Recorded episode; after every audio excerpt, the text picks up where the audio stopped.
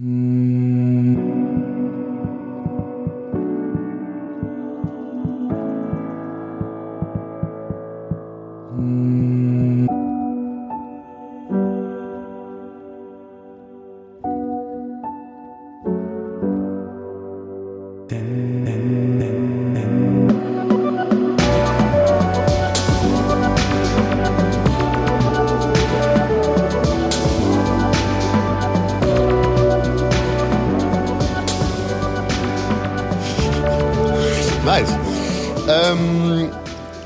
Thorsten Haas? Hatte ich Ja. schon gefragt. Ja. Weil ich eigentlich mir nicht sicher war, ob du vielleicht auch Hayes heißt. Nee. Weil du so international bist. Ja, aber das wussten meine Eltern nicht. Und meine, dass ich so, so wahnsinnig international werde, dass sie den Namen vorher schon ändern wollten. Okay. Und jetzt ist es tatsächlich so, sagen, also im Prinzip sagen, abgesehen von, äh, äh, von meiner Frau und meiner Mutter, kennt, kennt mich, glaube ich, kaum jemand unter Thorsten Haas. Thorsten Haas. Ähm, ich wollte dir fragen, wenn du das okay findest, ähm, magst du vielleicht für, äh, weil auch für mich, weil ich das gar nicht so weiß, bis hierhin ein wenig über dich erzählen? Weil du bist ja hier, weil ich dich aus der Musik kenne, aber ich weiß echt nicht, du hast irgendwo studiert, ähm, du hast bestimmte Themen. Ich weiß nicht, ob du über alles reden möchtest, Panik, Ja. äh, solche Sachen. Und eigentlich ist vielleicht, ist das viel gefragt, einen, kurzen Thorsten Haas, wer bist du eigentlich und was ist bisher, warum bist du für mich zum Beispiel, ich weiß, warum du, oder für mich interessant, warum, was sind deine Themen, wieso sind wir hier, warum weißt du eigentlich so viel über Leben und diese Trans, wovon du gesprochen hast und Ja. Ähm, okay, wer bin ich? Also ich versuche das mal äh, kurz, äh, äh, kurz zu fassen. Was, äh, ähm, ich, bin- ich bin ge- aufgewachsen in so einer, in so einer Kleinstadt, ne? Tönes Forst am linken Niederrhein. geil. Äh, Ich glaube 20.000 Leute oder sowas. Ähm, und da der die Connection mit äh, Con- Connection mit Musik ist, äh, da gab es ein, so ein Jugend, Jugendhaus, das Palm Beach Café und äh, mit einem hervorragenden ähm, Sozialarbeiter äh, Klaus Engers und der hat so, der ist selber Musiker irgendwie und Gitarrist und so. Er hatte so Proberäume reingebaut und irgendwie im Prinzip jeder, der in dieses Jugendhaus gegangen ist, hatte eine Band. Also einfach jeder. Geil. So, und, er, und Klaus hat Gitarrenunterricht gegeben, wöchentlich, free of charge und so. Also einfach jeder hat zumindest in einem einmal sozusagen eine Band gehabt. Und für manche war dann Musik nichts irgendwie, aber manche Leute sind auch einfach da geblieben so. Oder sind bei der Musik geblieben. Ähm, genau, habe ich Zivi gemacht und dann bin ich nach Arnheim gegangen, äh, Musik studieren. Das habe ich fertig gemacht. Äh, Warum? Ebers und Ebers und Kon Warum habe ich es fertig gemacht? Nee, warum hast du Musik studiert? Oder einfach, Ich, ich wollte es irgendwie machen. Hä? Ich wo- wollte Musik machen. Ich kann nicht, ich kann nicht sagen, ähm, dass ich so. Ähm, so der Klassiker ist ja, ist ja so.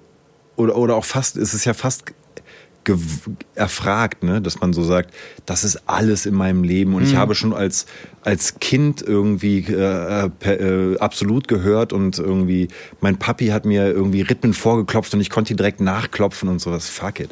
Meine Mama hat Cliff Richard gehört, mein Vater hat, äh, wie heißt sie noch, äh, Niki, ich bin ein bayerisches Cowgirl und so. Also es gibt also so völlig so in dem Sinne unmusikalischer Haushalt irgendwie. Also ich habe ähm, original bis bis bis bis ich angefangen habe, meinen Eltern irgendwie ähm, CDs zu schenken zu Geburtstagen und Weihnachten, gab es irgendwie so fünf CDs ja. in unserem Haushalt. Haus. Und eine davon war mit Sicherheit eine Weihnachts-CD, die man einlegt So vor der. Bescherung, weißt du?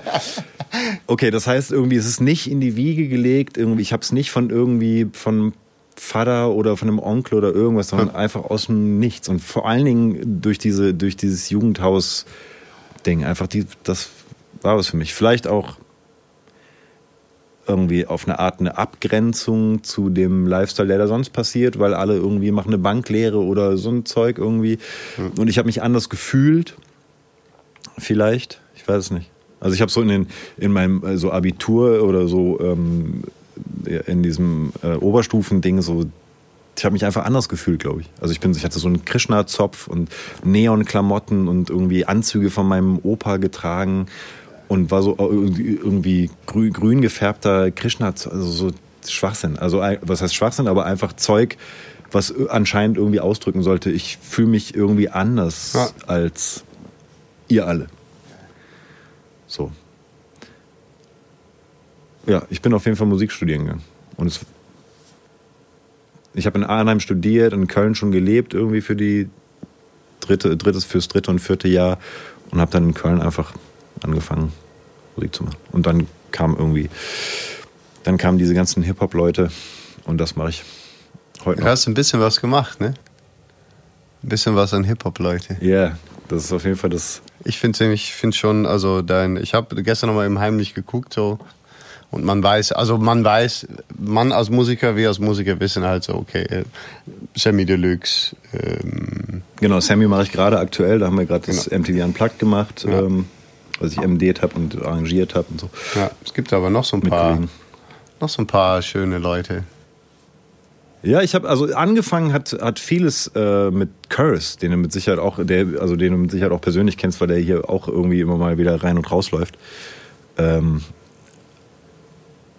das, da, so hat's, das war eigentlich so der erste, wenn ich mich recht entsinne, der erste Name sozusagen. Mhm. Der jetzt auch, hast du das mitgenommen? Curse macht ja seinen sein Podcast ja, ja. so Meditation ich live da rein, und so aber das ja, ja. mega geil. Ja, ja, total schön. Ja. ja. Ähm, und ich finde es auch interessant, äh, wie, wie sich Leute neu erfinden, würde ich gar nicht sagen, oder macht, was er macht irgendwie. Das ist ja. so ein Weg und ähm, ich finde es aber auch sehr authentisch, muss ich sagen. Ich total. Wenn ich es höre, ist richtig und so. Genau das. Geil. Ja. Und es ist eins zu eins so. Ich kann mich erinnern. Das war eins der, eins der also ich habe ihn jetzt beim Unplugged nochmal gesehen, äh, aber davor haben wir uns zu einem traurigen Anlass äh, gesehen, nämlich ähm, unser, unser ähm, der Tourmanager, der Curse seit Anbeginn gemacht hat, äh, Tony Norris, ist ähm, leider, leider verstorben. Wir haben uns auf der Beerdigung gesehen. Mhm. Ähm, aber so die, die Gespräche mit Mike, also mit Curtis, mit Mike, das ist, das ist, der ist so. Ja. Und irgendwie das, was da rauskommt, das ist überhaupt nicht so in dem Sinne so angelesen oder irgendwas. Ja. Der, ist, der, ist so ein, der ist einfach so ein Typ. Irgendwie. Ja. Super. Genau, das war für mich auf jeden Fall so der erste. Ähm, ich habe davor in Köln so äh, Backing Band gemacht, so im Reggae, Don Abi und so. Ähm, und einige Künstler begleitet. Und Curse war das erste Ding, auch wo ich äh, als ähm, Musical Director eingesetzt wurde. Und ich habe zu der Zeit, ich habe mit, mit, Joy Denalani gemacht zu der Zeit und ein bisschen später, glaube ich. Und eine Freundeskreistour und so, das war das sehr geil. Genau. Aber Curse die erste Musical Director Ding und ich habe es echt schlecht gemacht. Schlimm. Ja? Ja.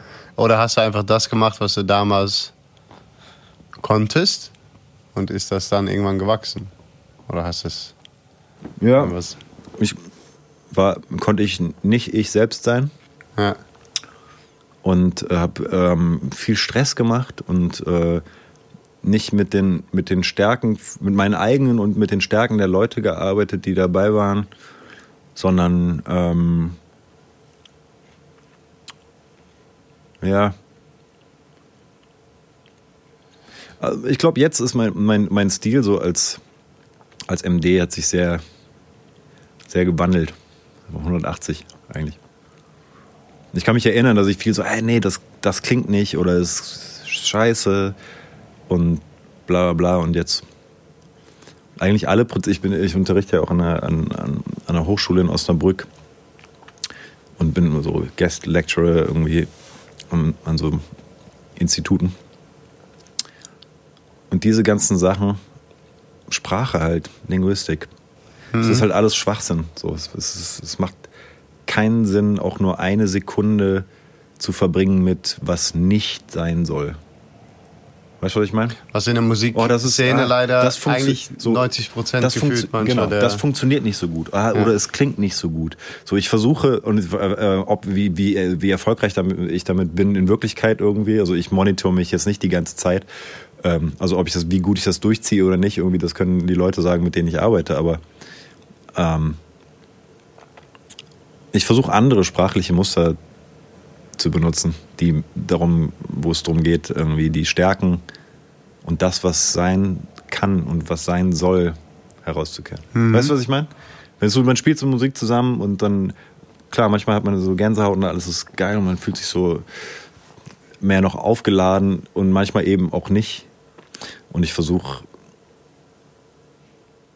Kunst, Kunst immer, sein zu lassen. Ja, und immer, immer mehr da reinzugehen, wenn es nicht hundertprozentig das ist, was ich, ja. was ich mir vorstelle, oder wenn ich nicht überwältigt bin, weil es irgendwie noch geiler ist, obwohl es ganz anders ist oder so. so okay, können wir uns das und das vorstellen. Ja. Wie ist es, wenn wir also so in Bildern sprechen? Ne? Wie, wie ist das, wie, wie wäre das, wenn wir alle irgendwie 90 Jahre alt wären? Irgendwie, wie würde das eigentlich klingen? Oder wie wäre das, wenn wir irgendwie wenn wir ganz jung wären oder was, so ganz viele Sachen. Mhm. Oder wenn wir dick wären oder dünn wären oder ähm, wie würde Clyde Stubblefield das spielen oder so, diese ganzen Sachen. Ja. Also im Prinzip mit, ähm, ja, visualisieren, so klanglich visualisieren. Mhm wie heißt das wohl dann? Visuell, weil visuell ist es ja natürlich nicht, sondern Audio, Audiolisi Audiolisieren. Agliolisieren. Ja, genau. Nee, aber wo du natürlich äh, darauf hinaus willst, wahrscheinlich, in so der Crossroads mit, äh, mit der Thematik von diesem, von deinem Podcast und so, ist natürlich ähm, so das Plakat Angststörung. Und da bin ich auf jeden Fall. Ähm, der Richtige. Da bin ich der Richtige. Das habe ich erfolgreich, das habe ich erfolgreich gemacht mit der Angst. absolviert. Das habe ich absolviert, ja. Wie, ähm, ja, erzähl doch mal, wenn du möchtest. Ja.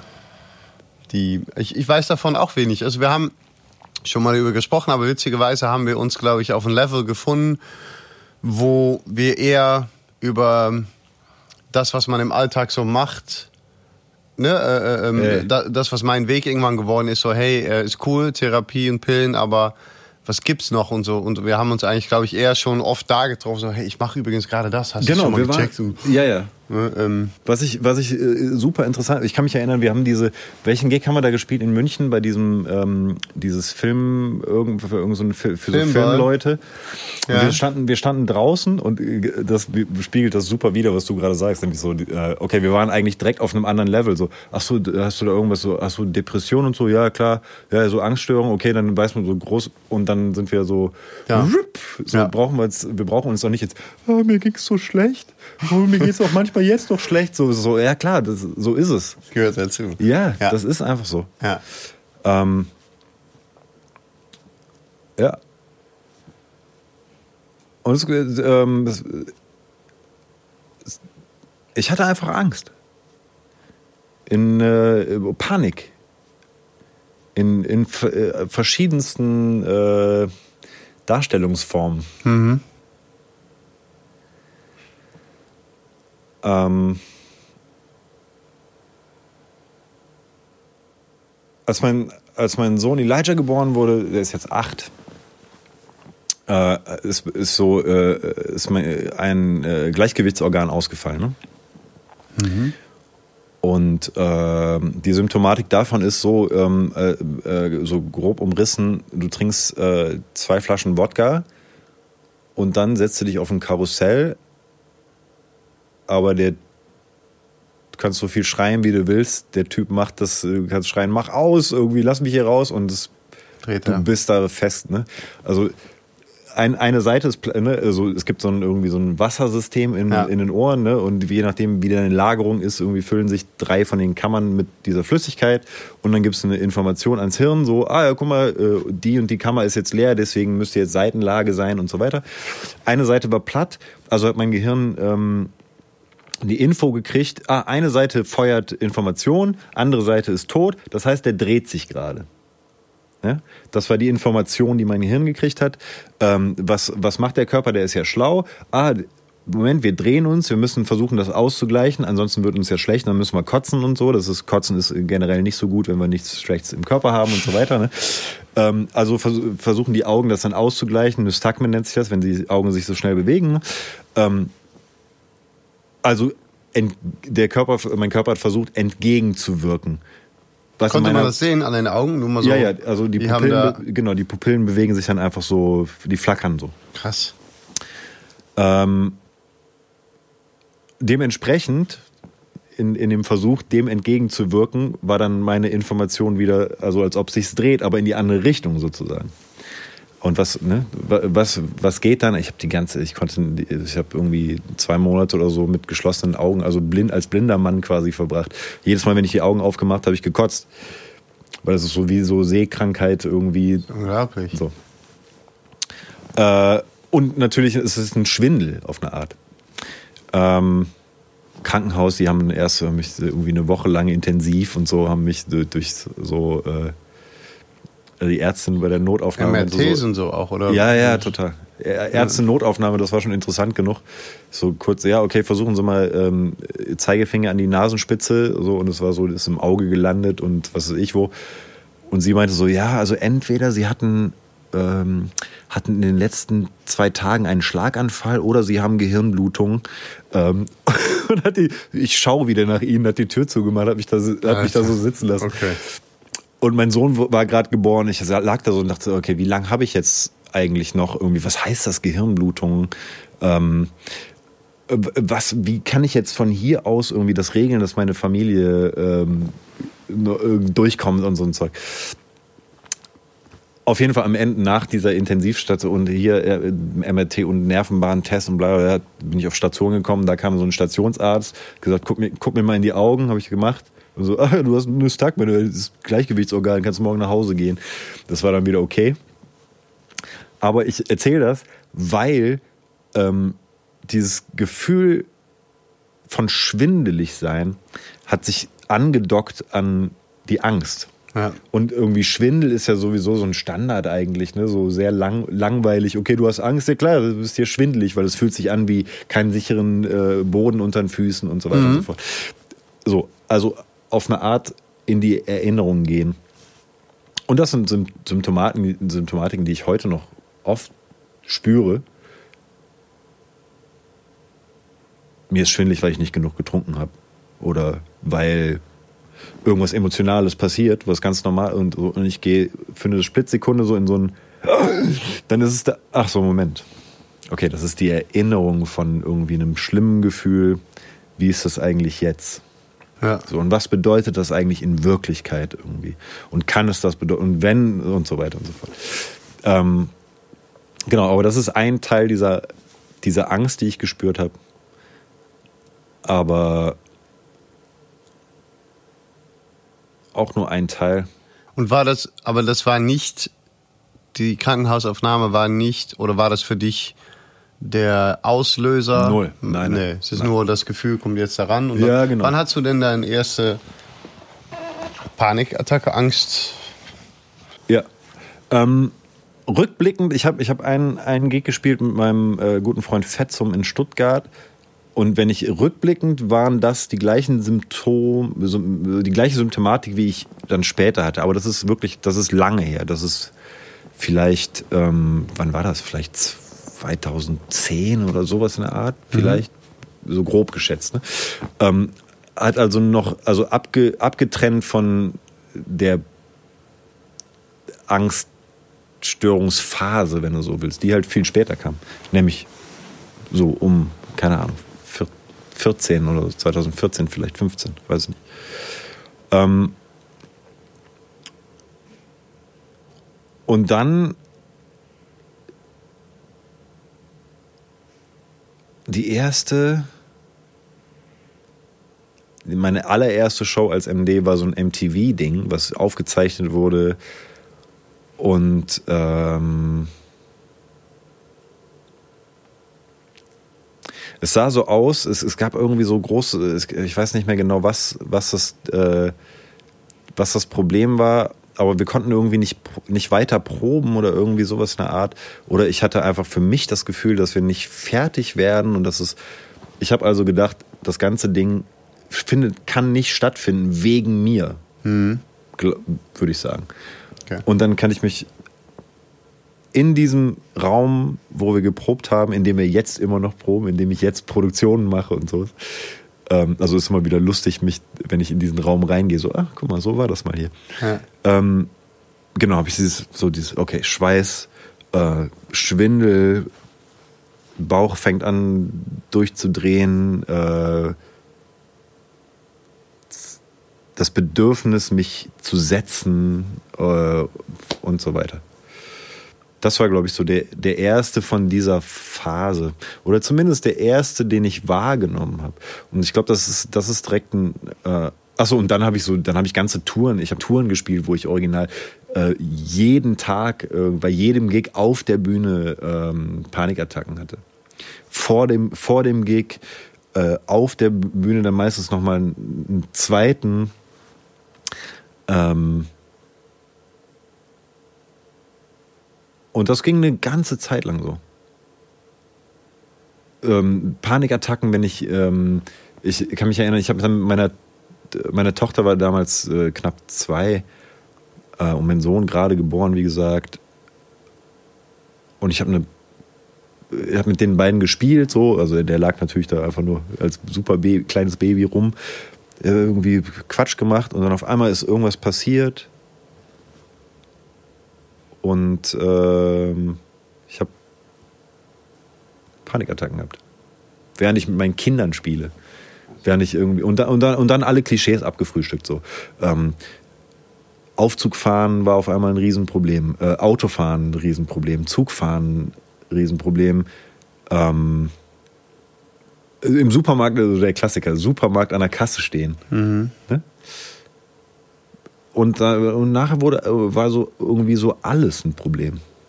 Eigentlich war alles ein Problem. Tja, es ist, so schwer, es ist schwer nachzuvollziehen. Also Ja.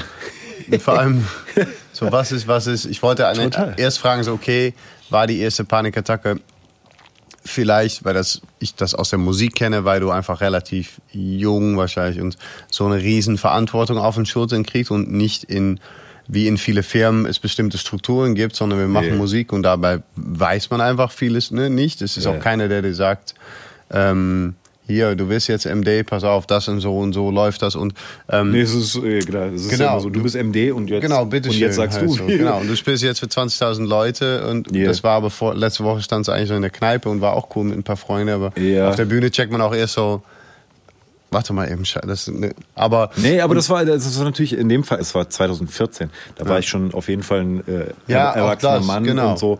Ähm, die Frage hat sich dann auch eigentlich erledigt, als du dann auch Ja. ne, gemeint hast, dann zu Hause und dann im Supermarkt und man fragt sich irgendwann, okay, ähm, alles. Es war auf, Es- ja. Und vielleicht die Frage in der Tat auch, das ist vielleicht das Ding, die Frage, warum, woher. Ich finde zum Beispiel in Depressionen die Frage, warum und woher und Therapie, die sehr oft darauf, ähm, ähm, darauf äh, gebaut ja, ist ja. oder anspricht, dass man sehr weit zurückgeht in die Vergangenheit zu Traumata. Damit habe ich mittlerweile sogar ein bisschen Probleme, weil ich, Ich oft denke, total. ey Leute, aber wer, das ist eigentlich das Witzige mit dem Thema zur Musik auch, stell die richtige Frage. Ist vielleicht nicht die richtige Frage, okay, was jetzt hier, Ground Zero und was denn jetzt? Ja. Weil, ne, Das ist, genau, ich glaube auch, das ist das, eigentlich ist äh, da super viele Parallelen. Weil Mhm. wenn wir irgendwie, wir machen Musik zusammen und wenn du mir jetzt ganz lange erklärst, warum, warum das, was ich gerade mache, echt falsch ist. so, ey, wofür? ja, Du könntest mir doch eigentlich auch irgendwie sagen, irgendwie, ach guck mal, ähm, ich glaube, die Melodie sollte eher din, din, din sein, als Ja. mir 20.000 Mal vors vorsingen, wie die nicht sein soll, wie Ja. ich das aber mache, weil das bringt mich ja null weiter.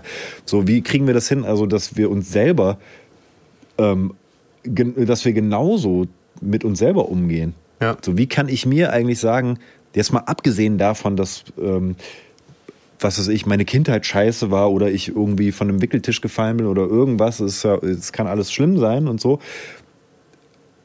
Aber wenn ich das weiß, bringt mich das erstmal nicht weiter. Ja. Aber vielleicht bringt mich weiter, in eine andere Richtung zu gucken.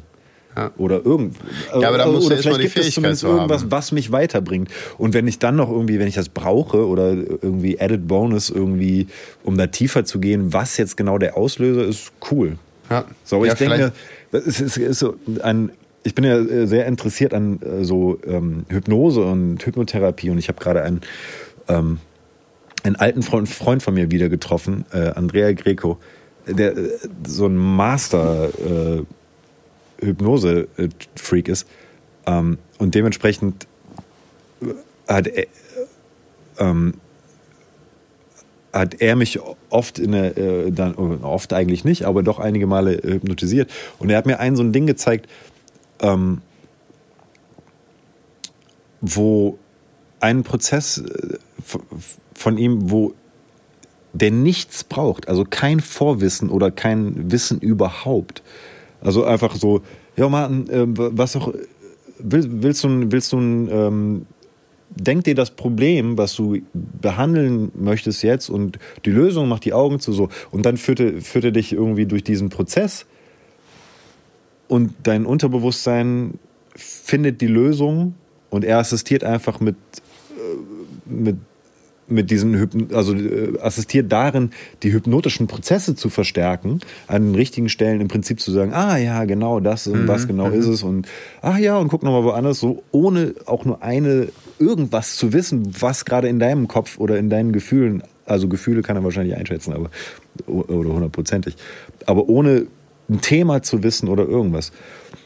Und für mich ist die Welt ist so vielschichtig irgendwie, wenn ich für jedes meiner Millionen kleinen Probleme irgendwie auf den Grund gehen möchte, mhm. so, da ist Lebenszeit einfach auch zu kurz für, ja. finde ich. Also, also ich habe es lieber, dass ich irgendwie, ich fühle mich jetzt gut und ich weiß aber jetzt nicht genau, was genau der Auslöser war und am Ende war es wahrscheinlich nicht, eh, wenn man sich gut fühlt, witzigerweise. Fragt, fragt man sich fragt, nicht, genau. warum fühle ich mich denn eigentlich jetzt gut? Was hat das mit meiner? Ne? Ja, ja, die stimmt lustigerweise. Die, die, was hast du, weil du kamst in der Tat mit äh, ähm, ähm, ähm Hypnosetherapie und Hypnose an sich. Ähm, was hast du denn, weil das, das finde ich ja höchst interessant, ne? diese, diese, du bist ja eigentlich auch ein eigener Weg eingeschlagen. Soweit ja. ich weiß halt. Du hast irgendwann gemerkt, okay, ich habe das und was mache ich jetzt? Und dann, was ist ab da grob passiert? Was hast du denn eigentlich gemacht? Oder ja. gibt es Sachen, nee, lass da mal anfangen. Was hast du denn gemacht? Hattest du Panikattacken? Hast du irgendwann ja. Und es, es hat äh, relativ lange gedauert, bis ich ähm, realisiert habe, was es ist. Mhm. Ich, also ich war sehr lange auf dem, ähm, auf dem Trip sozusagen, oh, wahrscheinlich bin ich schwer krank. Also ich habe wahrscheinlich irgendwie eine Krank Krankheit, irgendwie, vielleicht habe ich einen Hirntumor oder irgendwie sowas. Ne? Mhm. Ähm,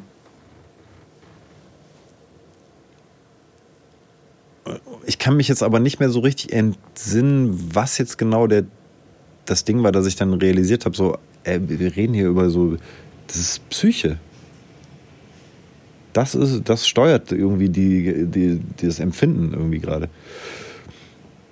Und als ich das dann realisiert hatte, habe ich erst, äh, habe ich so in Kliniken angerufen und so, weil ich gedacht habe, ich, geil, dann gehe ich jetzt, was heißt geil, aber so, ich, ich gehe jetzt ja, in so eine Klinik und äh, wo ich, weil ich wusste null weiter. Ich saß da einfach mit dem Ding irgendwie und ähm, hier mein äh, Andrea, den Hypnosetypen, kan kannte ich zu der Zeit nicht, nicht schon wieder. Ähm, also ich war allein und äh, habe es dann, dann aber realisiert, was es, was es sein könnte. Ähm, Kliniken angerufen, es gibt sowieso keine Plätze. Genau, habe dann irgendwie so ähm, bei so einem äh, äh, freien äh, Therapeuten quasi eine Verhaltenstherapie gemacht. Was ich aber vorher schon, also ich hatte Verhaltenstherapie schon mal so als quasi Ende Teenager Zeit gemacht. Genau, Verhaltenstherapie und ähm, vor allen Dingen so sel selber Soul Searching eigentlich. Das hat es eigentlich viel das waren für mich so die großen Sachen. Am Ende Mindfulness, dieses ganze John Kabat-Zinn-Zeug äh, und artverwandte Sachen. Ähm, es gibt eine so eine Technik, TRE, glaube ich, Trauma Release Experience oder Ex, was, irgendwas. Exercise oder so. Ähm, kennst, hast, kennst du das? Das ist so. Musst du jetzt erklären, vielleicht. Ja, ähm, hat so ein Typ entwickelt, der, glaube ich, Traumaforscher ist oder sowas und war irgendwie so in, war in Kriegsgebieten und so, also richtig hands-on und äh, hat gesehen, dass wenn da so die Bomben runtergehen und so, dass die ähm, die Kinder sich, so so, zittern. sich so genau zittern und die Erwachsenen nicht. Und dann hat er irgendwann so, okay, war, war das der Bombenangriff vorbei, quasi hat mit, mit den Erwachsenen geredet, okay, was ist, was ist mit deinem Kind und ähm, guck mal, das wackelt und was ist mit dir und so. Und dann äh, hat so ein, haben die Erwachsenen gesagt, so ja, äh, ich, ich fühle mich eigentlich auch so, aber ich, ich möchte nicht zittern, weil ich möchte meinem Kind nicht mehr Angst machen und so. Okay, das hat er dann ein bisschen untersucht in der Tierwelt und so weiter. Das ist das, was anscheinend Tiere machen. Da, da kommt der Fressfeind, ich bin gerade nochmal davon gekommen, irgendwie jetzt bin ich in Sicherheit. Dann fange ich an, so zu, zu wackeln, mich zu schütteln. Ähm, und das ist mein Reset. Und da gibt es einfach so eine, so eine einfache ähm, Technik, wo du dich auf den Rücken legst, äh, Fußsohlen zusammen, Beckenboden, also einfach ein äh, Poppes in, in die Luft, sorry. Ähm, und das hältst du so lange, bis deine, und das kennst du von Sport und so, wenn du lange hältst, was passiert, irgendwann fangen die Muskeln Ja, an zu ne, zittern. zu zittern. Das hältst du so lange, bis du anfängst zu zittern, Krass. gehst, gehst irgendwie mit dem, mit dem Po runter, legst dich hin und lässt einfach machen. Ja. So, und was passiert? Man wackelt sich so aus quasi.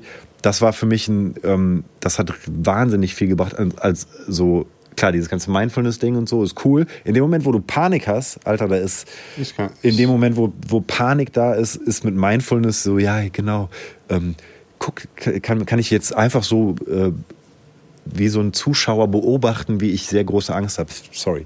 Ja. Das funktioniert, wenn man es gut trainiert hat, aber das muss man erstmal trainieren, bis man so einen Wettkampf, ne? du machst keinen Wettkampf hinkommen. ohne Ja. Training vor. Ja. Also, ähm, und da war dieses TRE-Ding, hat, äh, hat mir super viel ähm, gegeben in der Zeit, weil es hands-on war, weil ich was machen konnte, wo ich noch nicht mal nachdenken musste in dem Sinne, weißt du? Soul Searching, alles gut, das ist äh, so die besten Sachen, klar. Ich habe mich aber selber auch gleichzeitig unter Druck gesetzt, nämlich irgendwie, du musst da jetzt ran und du bist, ne, also 24-7 auf irgendwie rausfinden, was das jetzt ist und wie ich mich, damit es mir besser geht und so. Kein Break, kein Break eigentlich. So dass jede Meditation oder jede Mindfulness Exercise oder irgendwas war eigentlich mit dem, mit dem schon, Ziel, ja. dass ich mich dann aber nicht mehr so fühle. Ähm, das hat also zu dem Zeitpunkt viel gebracht. Jetzt ist es sehr lustigerweise körperlich. sehr ne? körperlich. Lustigerweise. Und, Wo ich ähm, auch sehr viel von halte, weil zum Beispiel Wim Hof und halt so, das, Ja. das wird sehr ähm, ignoriert. Das, was ich meinte mit ein ganz am Anfang eine Depression, aber auch eine Angststörung und halt, es ist ja sehr viel hier. Ja. Es ist ja nicht nur hier. Hier wird das, da ist ja, der gan- Fokus komplett da drauf. Total. Aber das, das, das Ding da ist und das halt, äh, ist eigentlich sehr interessant, dass du das auch, auch nochmal so auf eine Art und Weise bestätigt, dass es, dass es in dem Moment, wo es dir so schlecht geht, geht es dir so schlecht, weil du hier nicht rankommst. Und das heißt, man müsste, da, müsste einen anderen Eingang finden. Und die Eingang ist Ja. viel besser hier über das Körperliche. Aber es sagt ja kein Therapeut, okay, wir tanzen jetzt zwei Stunden Ja. und dann darfst du heulen. Man sitzt ja im Stuhl und muss hier raus so, äh, ja, ähm, und, ne? ist aber sehr interessant, weil das für mich Es, ge- es, ich glaube, in so Therapiedingern irgendwie eine Flexibilität, also in Therapieformen oder in äh, Musiklehre ja, oder in Schule, ja, ähm, ich glaube, eine Flexibilität würde in vielen Bereichen einiges helfen. Ja. Na, wir haben das Schulsystem, ich, also ich sehe es auch eher, okay, das wird so gecatert für einen von den, was, vier Lerntypen oder was, ne? Ja. Ähm, genau, und so durch den, durch den Körper geht viel, also, also laufen gehen. So Corti- Cortisol ver, ver, verbrennen. Ja. So, klar, das macht Sinn. Ja. So, das hat mir immer, das hat mir dann sehr viel gebracht, weil ich wirklich auch nach, nach einer Stunde, ich wohne in der Eifel, also sehr äh, ländlich so, ähm, eine Stunde durch den Wald äh, rennen wie ein Blöder, ohne irgendjemanden zu sehen, das ist wie ein Reset. Und, wenn, Ja. mit der, und dann kommt es natürlich, okay, der Körper ist ja vielleicht der Eingang, aber gleichzeitig, als ich und das war nur einmal gelesen, so, ah, guck mal, so dieses, diese Stress- und Angsthormone, die bauen sich ab, aber langsam. Es sei denn, du verbrennst die. Ja. Das heißt, körperliche Aktivität sorgt dafür, dass du verbrennst. In den Zeiten, wo ich jeden Tag Panikattacken hatte, also handfest, nicht nur, ah, ich fühle mich ein bisschen, ah, ich weiß nicht, handfest, zusammenbrechen, ähm, war das ein, ähm, mit diesem Gedanken, ich gehe jetzt laufen und ich verbrenne meine Angst. Ja. Hammer. Mein Körper Mega verbrennt Metaphor. meine Angst. Und dann bin ich auf Null und dann äh, darf ich wieder neue Angst haben. Dieses, Ja. dieses Null ist sehr lustig, weil das ist für mich, das ist für mich auch ein Ding, diese Null. Das ist lustig, dass du das Ja. sagst. Ich habe unglaublich viel mit der Null, dieser Reset, diese, für mich, der Kälte ist genauso was. Ist Ja. Einmal da rein, da gibt's nämlich nichts anderes, außer Überleben. Und Ja. das Geile ist, Überleben macht automatisch, dass man auf einen Nullpunkt kommt, weil man dahin muss, weil du hast keine Chance, keine Wahl, keine, verbrennst sozusagen auch alles andere. Um in diese Null, das ist interessant, dass du das sagst, für mich ist diese, der Null ist auch so eine Sache. Und von da aus, ähm, von da aus dann mal wieder gucken, ist eigentlich auch ist eine sehr gesunde, glaube ich, Art. Witzigerweise, wenn man nämlich auf Null ist, ist merkt man, dass man keinen Grund hat oder dass man, ne, dass, dass ich merke, wenn ich auf Null bin, dass ich nicht wieder reinfalle. Und ich sage mir auch, wenn du auf Null bist, kannst du auch mal wieder reinfallen. Aber wenn ich auf Null bin, falle ich ja nicht wieder rein. Weil auf Ja. Null ist, ist für mich ein, ein Mittelpunkt, wo Ja. Ich frage mich, ja- oder ich habe mich irgendwann gefragt und frage mich das jetzt auch. Ähm,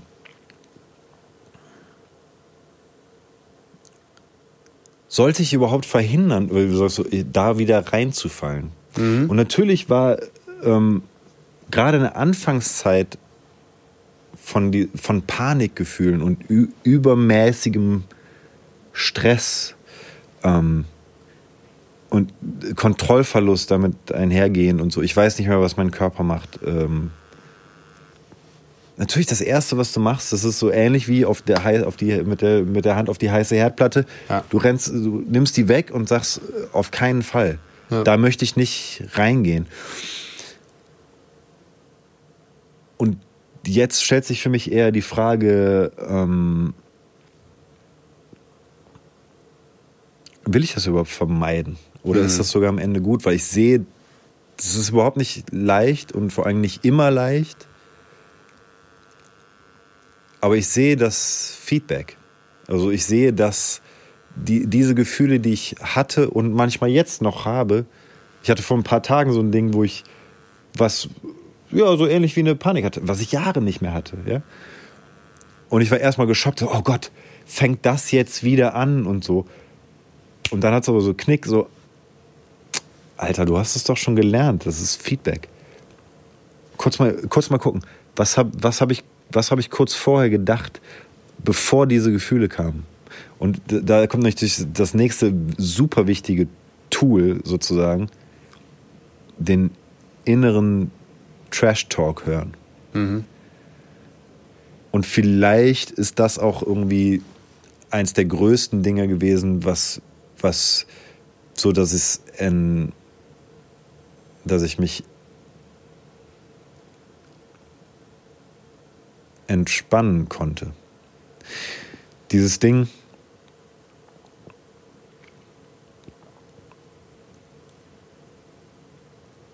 so ist auch wieder von, äh, von Andrea ein bisschen gecovert, aber ähm, die Beschreibung äh, macht's super.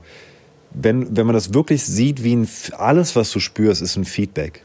Also äh, Finger auf die heiße Herdplatte ist ein Feedback, nämlich, Digga, mach das nicht, irgendwie du verbrennst dir alles und dann irgendwie, das ist nicht gut für dich Selbsterhalt. Ja? ja, Okay, insofern ist jedes Gefühl ein Feedback Ja. zum Selbsterhalt. Und auch. Ah, ge- genau. Ähm, das heißt, du fühlst dich irgendwie, ne, so dieses, alles, was man auch so sprichwörtlich sagt, ah, das hat sich irgendwie nicht richtig angefühlt. Oder, oder dann, hat er, dann hat er das und das gesagt und das hat irgendwie äh, einen faden Geschmack gehabt. ähm, Kalt ums Herz. diese, diese ganzen Emotionen, also Gefühle, Ja. ähm, ist also ein Feedback, sollte ich die verhindern, vermeiden wollen?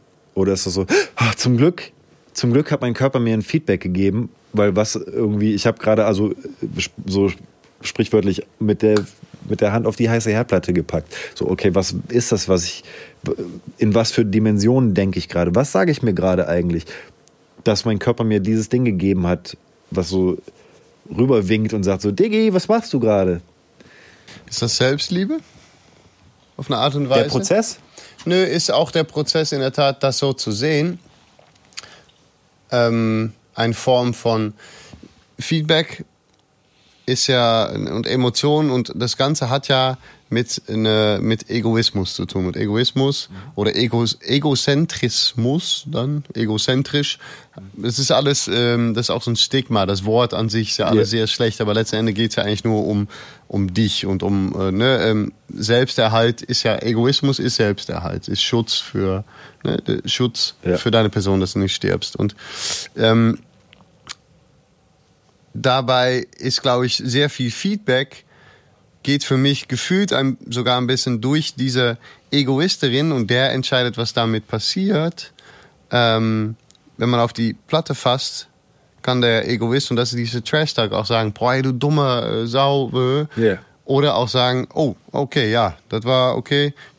Gut, was jetzt? Und d- für mich die Frage, weil ich das oft das Gefühl habe, dass ich ähm, Akzeptanz oder halt ne, dieses Feedback und so weiter, dass da einen sehr großen ähm, Selbstliebe, ähm, dass Selbstliebe da eine sehr große Rolle spielt. Dass ich in der Tat auch sage, ja, du hast dich dann auch, okay, du hattest ein Wochenende mit wenig unregelmäßigen Schlaf, du hast Ernährung, bisschen äh, macht es auch Sinn, dass du dich nicht so gut fühlst. Aber auch alles cool, weißt du? Wir haben jetzt Montag und lass mal. Und für mich ist das so eine Form, wo ich mittlerweile, wo ich sehr dankbar für bin, dass ich denke, geil, ich habe wirklich eine Art von Selbstliebe.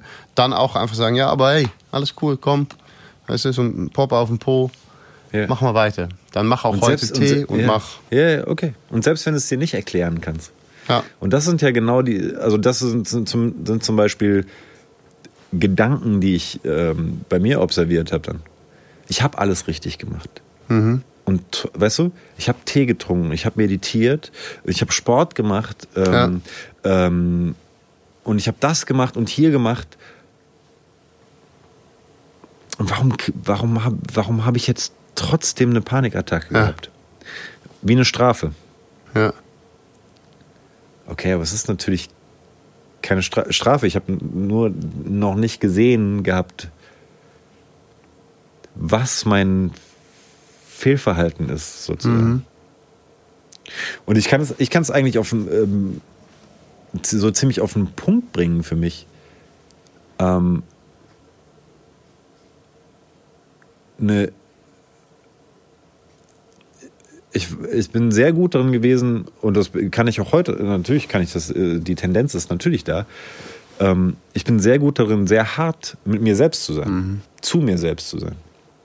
Und das Ding war immer, ich bin, äh, ich bin müde, ich habe keine Energie mehr, ich bin äh, keine Inspiration, keine irgendwas. Und wenn ich das detektiert habe, sozusagen, das wahrgenommen habe, so fühle ich mich, kam diese Stimme, die ich halt ler- gelernt oder immer besser lerne zu hören überhaupt, die gesagt, hey, sie, was ist los? Du sagst, du bist müde. Und dann kommt die Peitsche, dann jetzt erst recht. Also eine Strafe dafür, dass ich überhaupt mich so fühle. Also dann, dann musst du noch härter arbeiten. Weißt du, je kaputter, ne? du, je Ja. kaputter du bist, desto mehr musst du jetzt arbeiten. Es sei denn, du versteckst es gut. Vor dir, also, ne, wenn ich es vor mir selbst gut versteckt habe, sogar, sogar vor mir selbst gut versteckt habe, musste ich nicht zu mir Ja. so hart sein, weil ich schon genug gelitten habe, sozusagen. Das war dann äh, so. Okay, das, oh, das, das war auf jeden Fall unangenehm, das das erste Mal so in meinem, also diese innere Stimme zu hören, die, wo ich mir selber das sage. Ja. So, du, du, bist, du, bist nicht, du bist es nicht wert, du, du hast nicht verdient, ähm, diese Gefühle überhaupt, also ausgelaugt zu sein oder kaputt zu sein. hast du nicht verdient, weil du hast nicht, was auch immer, du hast Ja. nicht genug erreicht oder du hast nicht das und blä, diese ganzen Sachen, die nicht sind irgendwie, weißt du? Ähm, okay, das war ein bisschen, sch- es war schockierend. Es ist so ungefähr, äh, als wenn wahrscheinlich, wenn ich reinlaufen würde in ein Zimmer und ich würde sehen, wie eins von meinen Kindern das andere So so ja. zusammenschlägt oder sowas. Ähm, okay. Da, äh, ich glaube, das war aber ein, das war ein großer Schritt. Dann. Also ich habe dann auch noch eine ganze Zeit gebraucht, bis ich das so, so verdaut hatte, quasi, dass, dass, ich, dass ich so, ein Arschloch bin zu mir. Genau. Ja. Und am Ende, ja, jetzt sehe ich es natürlich eher wie so ein. Ah, guck mal, das ist das Gef Gefühl von, oder das ist dieser Satz sozusagen. Da ist er wieder. Ja, okay. Du sagst, dir, du sagst dir diesen Satz und du meinst, du wärst nicht, ähm, hättest nicht, wärst nicht, hättest nicht hart genug gearbeitet oder hättest nicht ha- das und das gut gema genug gemacht. Okay, ob das jetzt realistisch ist oder nicht. Äh, und wer bestimmt das überhaupt? Selbst meine eigene Entscheidung darüber, die kann ich vielleicht später treffen, wenn ich äh, wieder ein bisschen, ähm, ein bisschen Energie habe oder so, wenn ich wieder was getankt habe. Und für mich war eigentlich dieses, dieses MTV Unplugged, was wir aufgenommen haben letztes Jahr im April, das war auf eine Art so, ähm, ich war noch sehr in diesem, in dieser Ahnung, so, ah, also ich hätte zu dem Zeitpunkt nicht sagen können, so ich bin ein Angstgestörter oder bin ich nicht oder war ich mal, also das war alles nicht, nicht klar, obwohl ich zu dem Zeitpunkt auch schon sehr lange Zeit keine richtigen Panikattacken mehr hatte oder sowas. Ähm, aber dass ich das geschafft habe, irgendwie, das war halt die, das ist für mich die größte, das größte Ding, was ich je gemacht habe, irgendwie mit so viel Verantwortung und so viele Leute und Zeitdruck und äh, Druck auf allen Seiten und so. Und einfach nur, dass es ging, hat, äh, war für mich so ein bisschen auch ein Startschuss für, oh, ich kann, ich kann vielleicht auch anfangen, mein Selbstbild ähm, anzupassen. Mhm. So. So, aber wie ist das eigentlich jetzt? Weil es gibt ja auch, es gibt ja auch Sicherheit, ne? Wenn man sich, wenn man in der, in der eigenen Scheiße schwimmen, äh, die da in, in diesem in diesem Teich von Scheiße kennst du halt auch alles irgendwie. Und es gibt Sicherheit. Also ich bin, ich bin Angstgestörter. Das heißt, egal was du für, für, An für, äh, für Anforderungen an mich stellst, Martin, kann ich erstmal in diesen neuen Ja. Default gehen, in so, okay, jetzt mache ich, jetzt mach ich erstmal, ah, so äh, zusammenklappen und ähm, mich schlecht fühlen und dann, äh, dann fühle ich mich auch wirklich so schlecht, dass ich mich dem nicht aussetzen muss, weil das kann ja jeder verstehen, wenn ich und Ja. so weiter. Ja. Okay. Gibt Sicherheit. ja, klar. Fühlt sich gut an, versus fühlt sich bekannt an, ist halt so eine, Ja. so eine Sache. Ne? Und das ist auf jeden Fall in den Themen Depression auch so, so. Das ist sehr hart, das manchmal zu sagen. Ich sage es aber Menschen, wo ich das wahrnehme, auch so: Pass auf, du hast aber auch eine unglaubliche emotionale Abhängigkeit zu deiner Depression aufgebaut. Und du benutzt, du, du ziehst dich selber da rein, um sagen zu können, ja, aber ähm, weil irgendwas in dir sagt, das fühlt sich gut an, weil hier kenne ich mich aus, hier ist es und das fühlt sich nicht gut an, es fühlt sich bekannt an und unbekannt ist immer, kommen wir wieder zu dem Egoismus, unbekannt ist immer ängstlicher, härter, mehr Arbeit und so weiter. Aber es Ja. ist auch da, wo die Sachen passieren. Aber das ist lustig, ne, dass man, ich kenne das auf jeden Fall von meiner Depression, sogar jetzt noch, so viele Jahre nachher, nach den harten Arbeit, ist der Bereich eigentlich am sogar bequemsten vielleicht sogar. Eigentlich ist mich wieder hinlegen, wegkauern und so tun ist immer noch am bequemsten.